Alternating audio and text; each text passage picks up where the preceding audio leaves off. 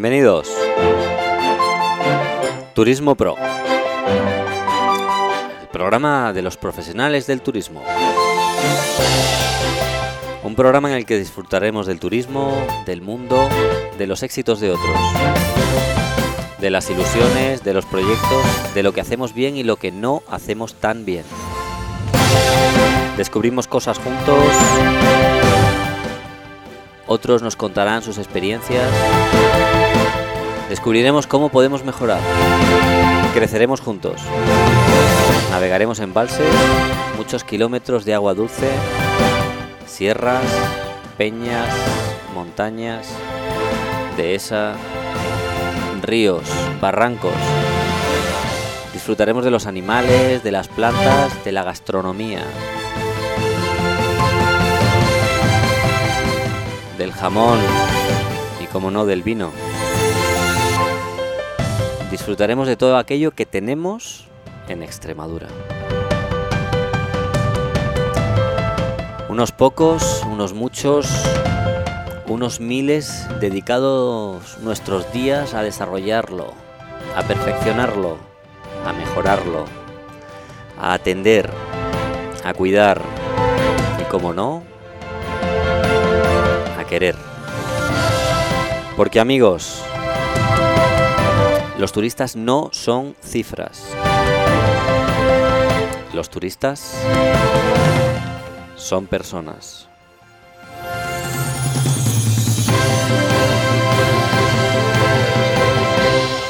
Gracias al equipo que hace posible este programa, en el control técnico Alex Fo, en la redacción Cecilia Alvarado, en la producción Susan Alcón y al resto del equipo que está participando en esta gira, Gilbert Gallar, Carlos eh, Cabo como enólogo, Domingo Cáceres en la fotografía y Monse Caro en la sumillería como sumiller.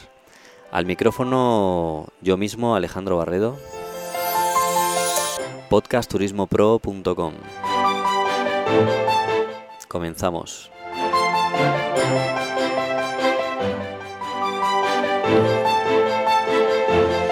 Y sin ellos no sería posible este programa. Claudia Córdoba, gerente del clúster de la energía. Claudia, buenos días. Buenos días, Alejandro. Carlos Cabo, enólogo oficial de la gira Gilbert y Gallar por Extremadura. Carlos, buenas. ¿Dónde te tengo aquí? Buenas. Buenos días. Buenos días. Nos acompaña también José Rivero, que él es eh, presidente y fundador de Rivero Sudón y además eh, forma parte de la Junta Directiva del Clúster del Turismo. José, buenos días. Buenos días, Alejandro.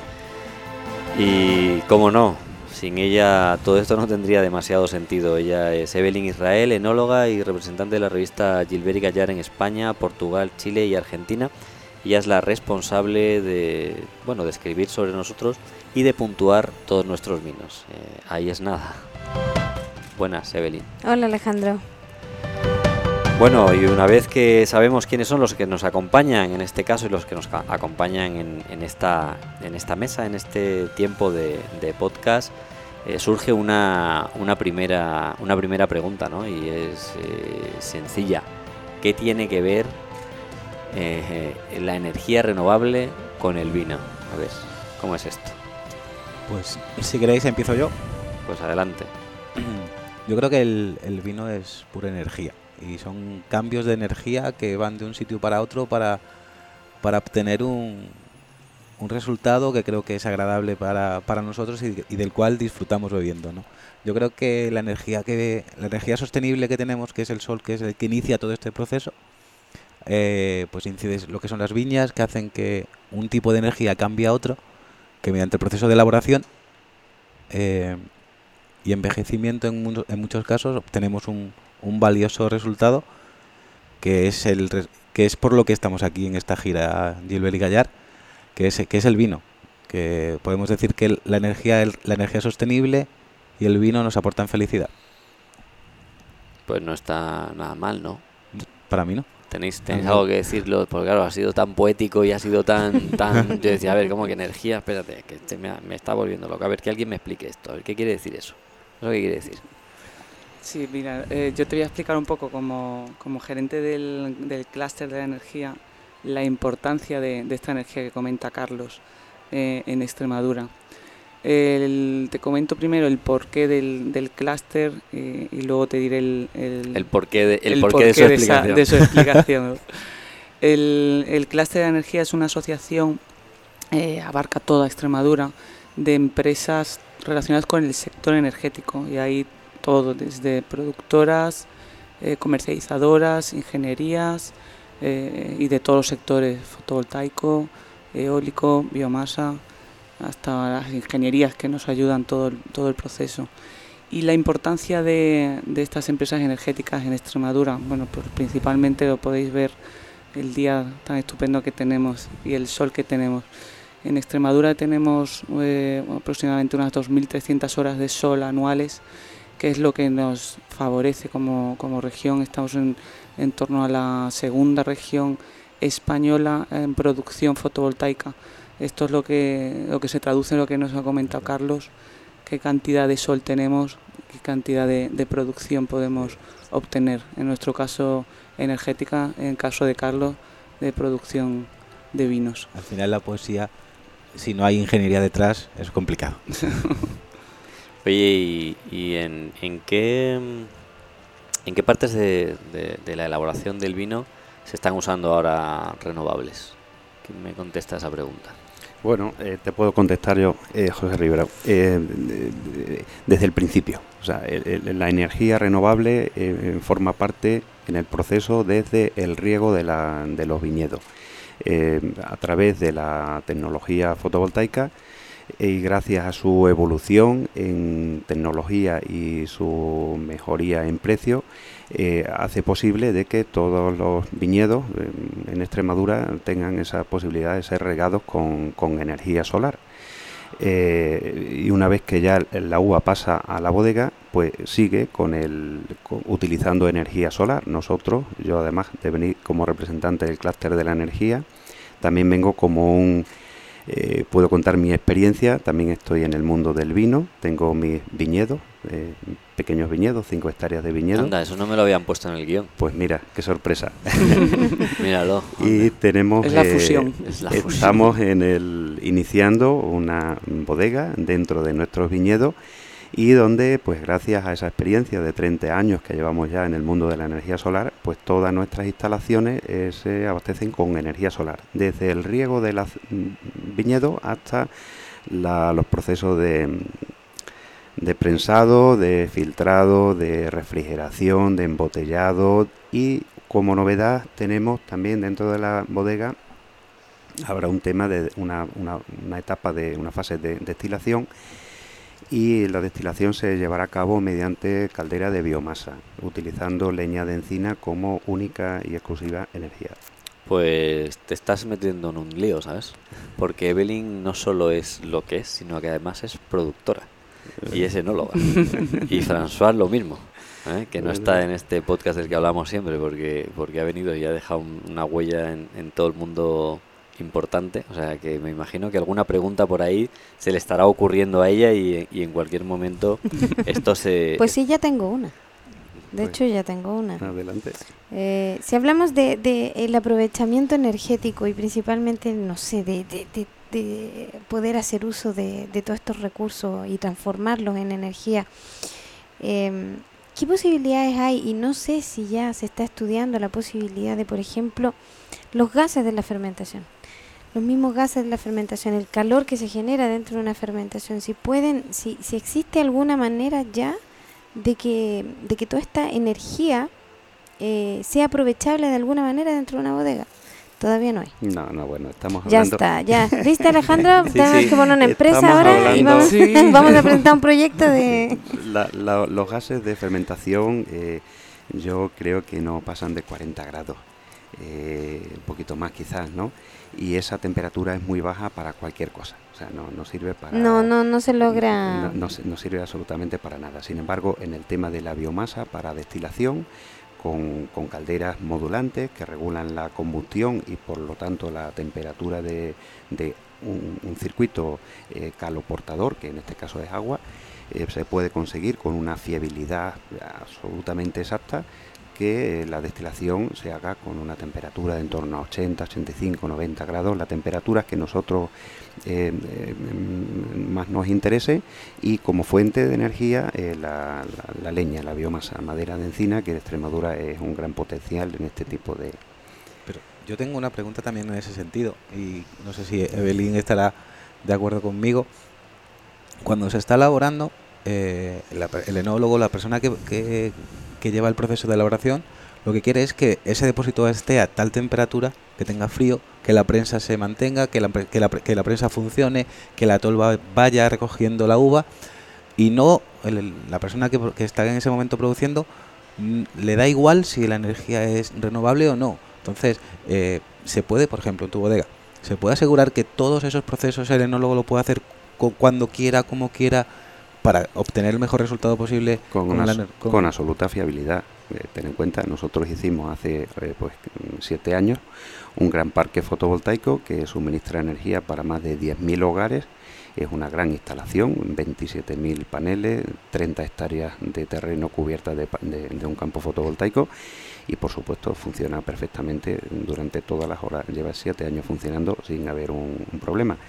Eh, con sistemas de energía fotovoltaica, pues estamos, eh, eh, hay tres partes, una parte que es la, el campo generador, que son paneles, hay unos acumuladores, una batería que se almacena la energía y en función al consumo diario energético, pues calculamos que la batería pues pueda abastecer, o sea, acumule energía para 10, 15 días sin que haya ningún otro tipo de fuente. Puedes estar tranquilo que aunque sea el mes de diciembre o enero que esté todo el tiempo lloviendo, hasta 15 días almacenan la batería.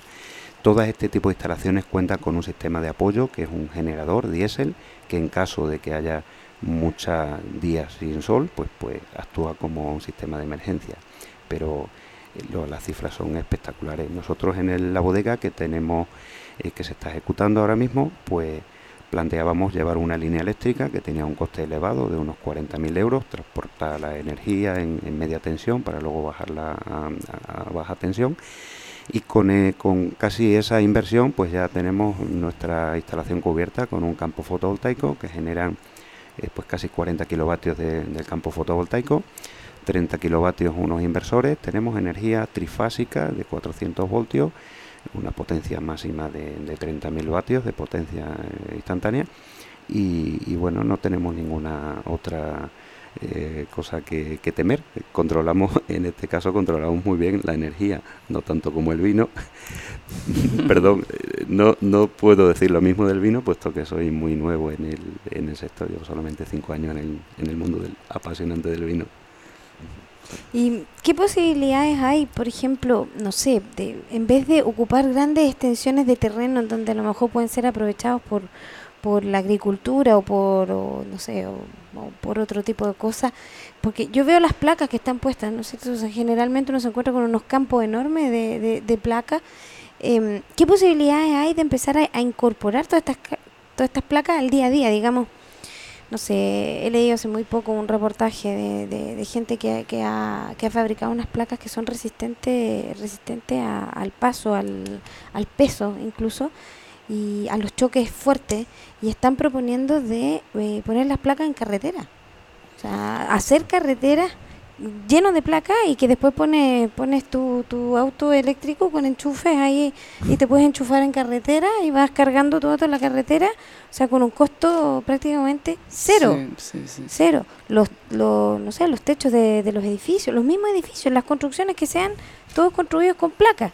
O sea, ¿qué tan lejos estamos de eso? Porque en realidad, o sea, si, si vamos, vamos en dirección hacia allá, o sea, el tema del petróleo está solucionado, nos, evitamos guerra, nos evitamos un montón de cosas, o sea, independiente del tema de la contaminación, hay un tema también eh, de, de, digamos, de lucha entre poderes, ¿no? De luchas económicas y que a lo mejor el tema de la energía, de la energía, de este tipo de energía nos va a solucionar un montón de problemas. Pues acabas de dar en el clavo. Hay un montón de intereses que, que hace que frenen esta evolución. Yo acabo de llegar eh, de Alemania, he estado nueve días por allí, he recorrido toda Alemania y en, la Selva Negra pues me, da mucha rabia cómo allí utilizan la energía pues en un porcentaje elevado, más del 30 al 40% de las viviendas, de las naves, de la industria, tienen paneles eh, instalados arriba, unos con unos tejados con una orientación, otros con otra, una inclinación de una manera, o sea, se aprovecha absolutamente todo. En la Selva Negra hay menos horas de sol que aquí en España, en Galicia, eh, la mitad que, que Extremadura, y Extremadura pues pues es una pena. Eh, todas las explotaciones agrícolas eh, de riego podrían ir eh, perfectamente con energía solar. Yo lo que tengo entendido incluso es que si un particular quiere convertir o quiere poner placa en, su casa, tiene que pagarle al otro sistema de energía. O sea, lo encuentro insólito. realmente no está regulado. Cuando hay, hay dos campos que hay que distinguir y hay que tener bien claro una persona que esté aislado de la red eléctrica, bien sea una explotación agrícola, ganadera o una vivienda que esté aislada, no tiene que pedir ningún tipo de permiso, se instala sus paneles, su sistema eólico o lo que biomasa, lo que quiera, y no es necesario pagar ningún peaje. Pero si lo que queremos es aprovechar o reducir el consumo eléctrico, eh, estamos conectados a una red eléctrica y, y queremos poner unos paneles para suavizar ese consumo, pues en España todavía no está regulado. En, Alemania está regulado, en muchísimos países, Portugal, Italia, Francia, Grecia, México, Chile, en fin, hay muchísimos países donde está perfectamente definido. No hay un peaje, que aquí quieren poner un peaje, dificultar de que la gente se pueda conectar, porque realmente Extremadura, buena parte de España, más del 50% de, la, de los hogares en España, pueden su, pueden pues producir su propia energía pues eh, prácticamente el 100% de su energía. Y eso pues como te puedes eh, imaginar habrá gente que no le interese. Eh, sí bueno aquí la todo es dinero hay, un proyecto muy interesante que, que, es el de la desconexión. Puedo hablar de él sí. perfectamente. Sí no digo a ver si voy a ver y luego me va a decir me vais a decir que era un secreto. Puedes puedes. Hay hay un bueno, yo cuando cuando yo tengo que decir que con, que con vosotros, con el clúster de, la energía, pues, pues por siempre por H o por B o por C, pues siempre debe ser que como ando todo el día enchufado, pues entonces por eso ando ando siempre, de alguna manera siempre termino tropezándome con vosotros. Y, y, y cuando me, me, en una de estas me decís que tiene un proyecto de desconectar un pueblo de la, de la red eléctrica, entero. O sea, sacarle, sí. Y la gente del pueblo no está dispuesta. Por Dios, a veces es muy fuerte. sí. sí. La gente está interesada. Cuéntanos, Claudia, cómo se, porque eso se ha cuajado en el clúster y, a mí me interesa mucho que igual que en el, igual que hemos visto en el, en el podcast anterior y que hemos visto en el podcast de, de, porque el turismo está muy vinculado a este proyecto en el que, en el que nos estamos desarrollando de la gira Gilbert y Gallar. Eh, ¿cómo, cómo, cuéntale a, cuéntanos cómo ¿Qué, proyectos son los que hacen? ¿Cómo logra un, grupo de empresarios eh, osados, fíjate Belén, desconectar un pueblo de la red eléctrica en España con la que está cayendo, que, las eléctricas se te tiran así? No, es que eso es, sí, eso es como... Sí, esto ha sido una iniciativa de, un grupo de, trabajo que hemos creado dentro de una de, las comisiones que tenemos dentro del clúster que eh, de innovación, una comisión que formamos empresarios interesados en innovar y, se propone dentro de, esta comisión eh, crear este, este proyecto de desconexión que le hemos llamado isla energética, desconectarlo totalmente de, la red eléctrica. Eh, esto es el futuro, tarde o temprano las eléctricas están poniendo eh, freno porque, porque bueno, no, les interesa, pero, pero acabarán subiéndose al carro. Incluso estas grandes eléctricas ya han creado proyectos europeos en, en la isla del Hierro, en Canarias, y, y se lo tenemos que proponer a ellos. Eh, han participado 17 empresas privadas del clúster y ahora mismo estamos en la fase de, presentación de este proyecto a, Europa. Bueno, empezaremos a nivel regional, a nivel nacional y a nivel europeo. Eh, la idea no es desconectar un gran pueblo, sino pues una pedanía, algo, hacer como una prueba piloto y, que funcione y, que esto sirva un poco de, con este piloto de, presentarlo luego a la sociedad y ver que se puede.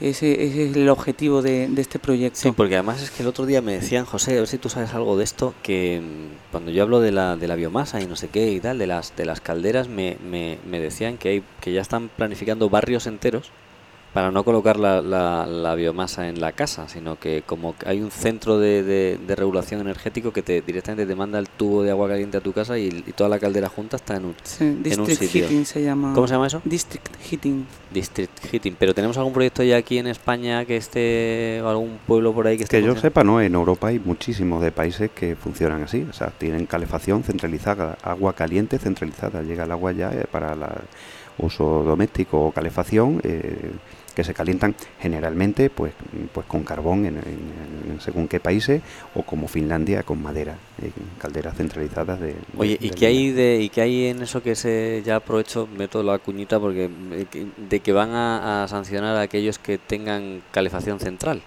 que ahora todo el mundo tiene que tener un consumo individualizado. Eso. A ver, esto es a través de Europa eh, hay una directiva que lo que pretenden es consumo o emisión cero en los en los edificios. Eh, el, sector residencial es uno de los mayores productores de emisiones de CO2 eh, a nivel energético y lo que se está pretendiendo es renovar todos los edificios, empezarán por edificios públicos, pero la tendencia es a, que sea el edificio privado el que, el que se renueve. Entonces, toda la, hoy en día las calderas son calderas antiquísimas y lo que se pretende es que se renueven a calderas de biomasa eh, y, esa tendencia a emisiones cero de CO2. Sí, porque ¿cómo va la explotación de la, de la biomasa en, Extremadura? ¿Realmente le estamos sacando el partido que le podemos sacar? Eh, mm, ¿Está funcionando como está funcionando? No, no está funcionando. Tenemos un gran potencial, eh, ya no solo la leña de encina. Otra vez, Evelyn, te das cuenta, ¿no? Mm, tenemos un potencial. tenemos un gran potencial con el tema de los sarmientos, con la poda de de todo tipo de frutales y olivos, pero no, se está aprovechando. es que sabes qué pasa, somos la región potencial. es que Evelyn está aburrida ya, digo yo, pues no, pues si tú estás aburrida, yo llevo 20 años escuchando mm, todo lo, potente que podemos ser y yo digo, bueno, ¿y, quién, quién le va a poner la, la llave al coche. Se está, está, empezando, está empezando, ya se están haciendo ahora, ha salido el plan Renove de Caldera para el sector doméstico que parece que soy yo del gobierno de Extremadura, pero bueno, que para también que sepáis que sí que se está intentando impulsar, que es un, una energía incipiente y que, y que poco a poco pues llegará a ser madura, pues como la ha sido la fotovoltaica, que hemos llegado a ser pioneros hasta que, que nos han regulado y nos han machacado, pero pero bueno, estamos ya en los primeros pasos y, va a salir ahora el, plan, plan de la biomasa que a finales de verano saldrá para impulsarlo y esto pues tiene que empezar la administración a dar ese impulso para que luego eh, la gente de a pie ya vaya aplicándolo a su a sus casas, a sus domicilios. Hay un dato, Evelyn, para que te des cuenta de la importancia que tiene eso en esta región. Em, si, si, logramos hacer una, un cambio a biomasa, eh, según el estudio que yo recuerdo que la cifra la dio Juan Cardesa, pero no la tengo exacta, ¿cuántos millones de euros se quedarían en las arcas y en, y en el bolsillo de, los extremeños para poder eh, utilizarlos en, en, cualquier otra cosa? Que, no te puedo dar la cifra, pero, pero sí es verdad. Miles, de millones anualmente, miles, ¿eh? espectacular, Es una cosa, es una cosa loca. La verdad es que el el, el potencial energético que, que, tiene la región como, como, como, hecho, como hecho cierto, pues es, eh, es importante. Oye, y, y volviendo al, al sector eh, al sector del vino, ¿cómo se están cómo, se están aplicando realmente se está se está aplicando Carlos esto en el sector del vino? ¿Tú tienes algún dato? Yo antes de, de hablar de, de aplicación esa al sector del vino, quería eh, hacer también una, una apreciación o una pregunta. Eh, porque bueno, hemos hablado que el, enólogo está tranquilo porque en, esa bodega puede hacer lo que cree oportuno para el mejor vino. Pero claro, eh, ¿le, va a ¿le va a suponer ese, esa utilización de energía renovable un incremento en los costes para que tenga que poner el vino más caro?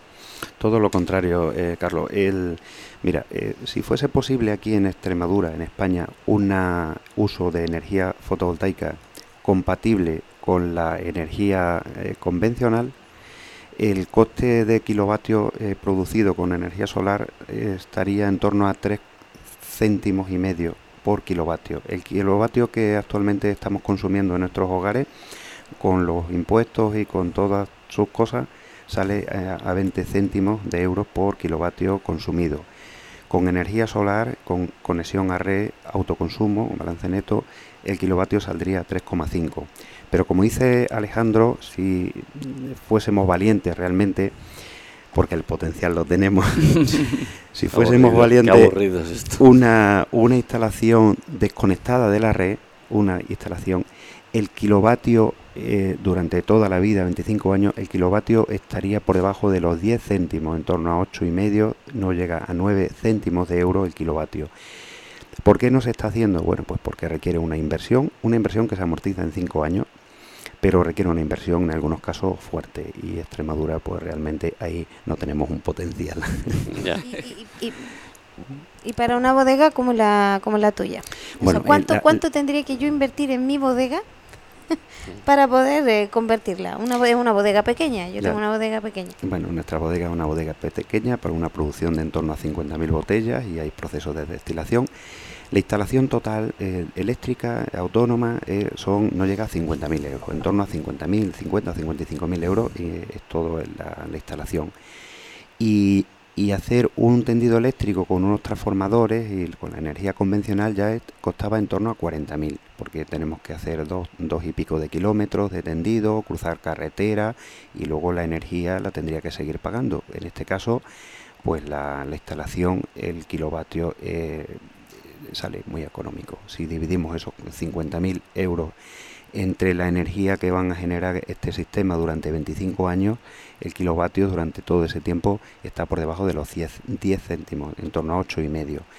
El incremento que actualmente estamos teniendo en los últimos 10-20 años está muy por encima del 5% anual. La energía cada año sube en torno a un 5%, de manera que dentro de 10 años eh, va a costar un 50% más de lo que hoy estamos pagando a 20, dentro de 10 años costará 30 y, esa, y esa inversión que nosotros hemos hecho en un principio nos asegura que durante toda la vida, 25 años mínimo, el kilovatio está por debajo de 10 céntimos. Por lo tanto, no hay, no hay un incremento en el, en, el, en el coste de producción, todo lo contrario. O sea que incluso podríamos beneficiarnos para poder disminuir coste de producción, bajar precio de producto final e incluso ser con el mismo vino más competitivo en el mercado. Totalmente, totalmente. Bueno, entonces tengo tarea, tengo que conseguir 50.000 euros para poder eh, empezar, una cosa poca, eh, pero... Eh, Creo que los bancos ahora lo regalan. es una bodega un poco compleja, lleva procesos de destilación, es completita, es pequeña pero es muy completita. No, la mía es más pequeña que la tuya, no te preocupes. 50.000 botellas, la mía es más pequeña.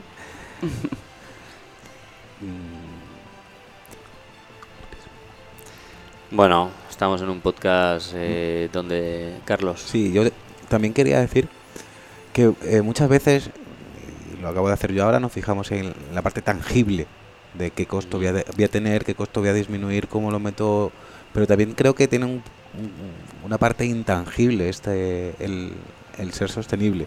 Yo creo que Extremadura se está especializando, quiere dirigirse o, puede dirigirse para hacia una región más sostenible por todos los recursos naturales que tiene y, incluir de, eh, esta sostenibilidad dentro de una industria como la vitivinícola tan importante en Extremadura va a hacer va a dar un paso más en todo este proceso. Yo creo que, que es una sinergia que, que es necesaria. Hay, otra cosa más incluso, yo creo que en, en el tema del desarrollo turístico, el turista cada vez está un poco más sensible. Entonces, si, si, si tú le ofreces al turista que llegue a una región en donde está donde los servicios están están orientados a, una energía renovable, hay un nicho importante de gente que busca este tipo de cosas. O sea, yo creo que las busca y que incluso las paga. Sí, ¿Ah? sí. cada vez más el turista, sobre todo pienso yo del norte de Europa, cada vez busca más este turismo y busca también esta sostenibilidad y esta producción en el caso de, del vino podemos llegar a decir que es un vino 100% ecológico desde, desde su cultivo, su producción y poder medir su huella de carbono que a día de hoy cada vez tiene más importancia. Cada vez es más mm. importante. Y a nivel de marketing del producto es muy importante y cada vez va a ser más valorado. En España cada vez ya se va valorando más y, el turista va buscando más este, eh, el sector, para el sector turístico cada vez buscará más que el que el, que el hotel sea sostenible, que tenga un huerto ecológico, que tenga una placa en su cubierta y que, y que la huella, huella de carbono sea baja. Ahora solo queda que le dejen. Pues sí. Fijaros que en Alemania, hablando hace unos días con, con una persona de por allí, de la- de cerca de Frankfurt, pues decía que él compra energía que le cuesta, pues bueno, de hecho ya la energía allí es infinitamente más barata que aquí en España, porque tiene una tiene una explotación agrícola y ganadera dentro de su, de su casa, de su pequeña finca y pagaba, no llegaba a 2.000 euros al año en electricidad y decía que podía ahorrarse en torno a un 15% si comprara energía convencional. Quiere decir que su energía tiene un gran porcentaje, más del 50% es de origen renovable. O sea que la mentalidad que tiene el alemán en este caso es muy distinta a la nuestra. Mm. Él compra energía de origen renovable. Aquí compramos la energía más económica. La que, la que, la que sea. ¿no? La que sea, pero Yo por creo salir que- adelante, pero Haciendo una visión futurista dentro de X años, tendremos aquí otra vez a Evelyn para, para analizar los vinos en la revista Gilbert y Gallar Solo Sostenible, de vinos sostenibles solos y, y tendremos un catálogo de vinos sostenibles que ellos- ella puede pueda volver a catar ¿por y qué no? puntuar. Puede ser eh, una apuesta interesante de a lo mejor poner en Sí.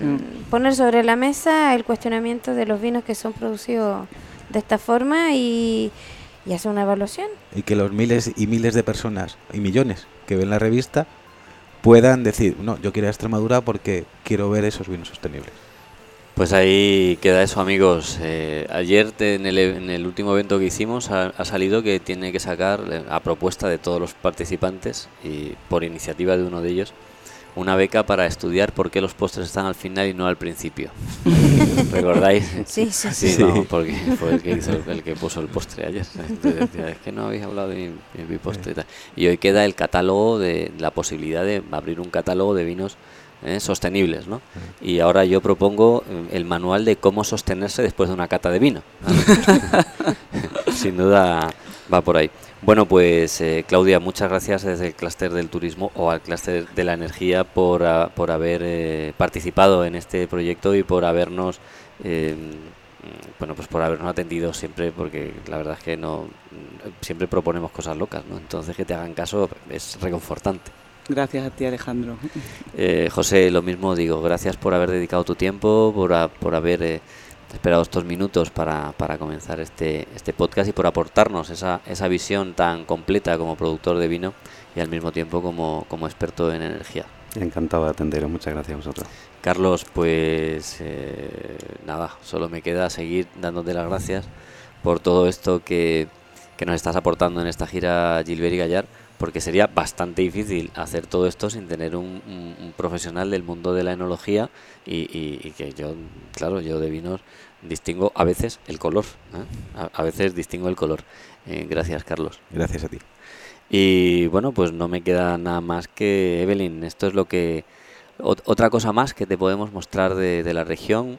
eh, un punto o un contrapunto de no solo lo que se ve por, por delante o lo que primero puede parecer, sino lo que hay detrás, ¿no? Lo que subyace en el, en el, en el, en el terruño y lo que nos permite este sol, la cantidad de agua que tenemos en Extremadura embalsada y, y, esa- y esos, esos bosques y esa, esa, eh, esa, esa vegetación que finalmente la tornamos biomasa y al final nos hace sostenibles y, ¿por qué no?, diferentes. Pues sí, eh, la verdad que me sigo impresionando con todas las cosas que hay detrás de aquí. O sea, no tenía la menor idea que eran la segunda región más importante en este tipo de, energía. Un dato interesante a considerar muchísimo para, para, para ponerlo dentro del reportaje porque es digno, digno de, de- ser mencionado. Eh, y nada, pe- a seguir adelante, a, segui- a seguir luchando, que les vaya bien con, con desenchufar el, el pueblo que, que surjan los efectos que, que tenga, eh, que, que, que- que ojalá remueva conciencia y que, y que este proyecto siga adelante. Avísenme para desenchufarme yo allá en Francia por último, para, para unir fuerza. Os mantendremos informados. Y nada, bueno, eh, sí, eh, es, una, es una cosa digna de mencionar. O sea, no- nada más que decir. Gracias a todos. Gracias. Hasta luego, gracias.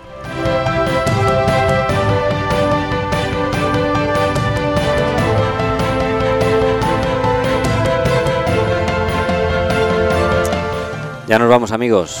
otro momento más de podcast, eh, gracias al equipo que ha hecho posible este programa. En el control técnico Alex Fo, en la redacción Cecilia Alvarado, en la producción Susan Alcón, y al resto del equipo que está colaborando y desarrollando esta gira Gilbert y Gallar, eh, motivo de programa especial en Turismo Pro para hablar de cuáles son las mejores oportunidades energéticas y los proyectos que están desarrollando en la región.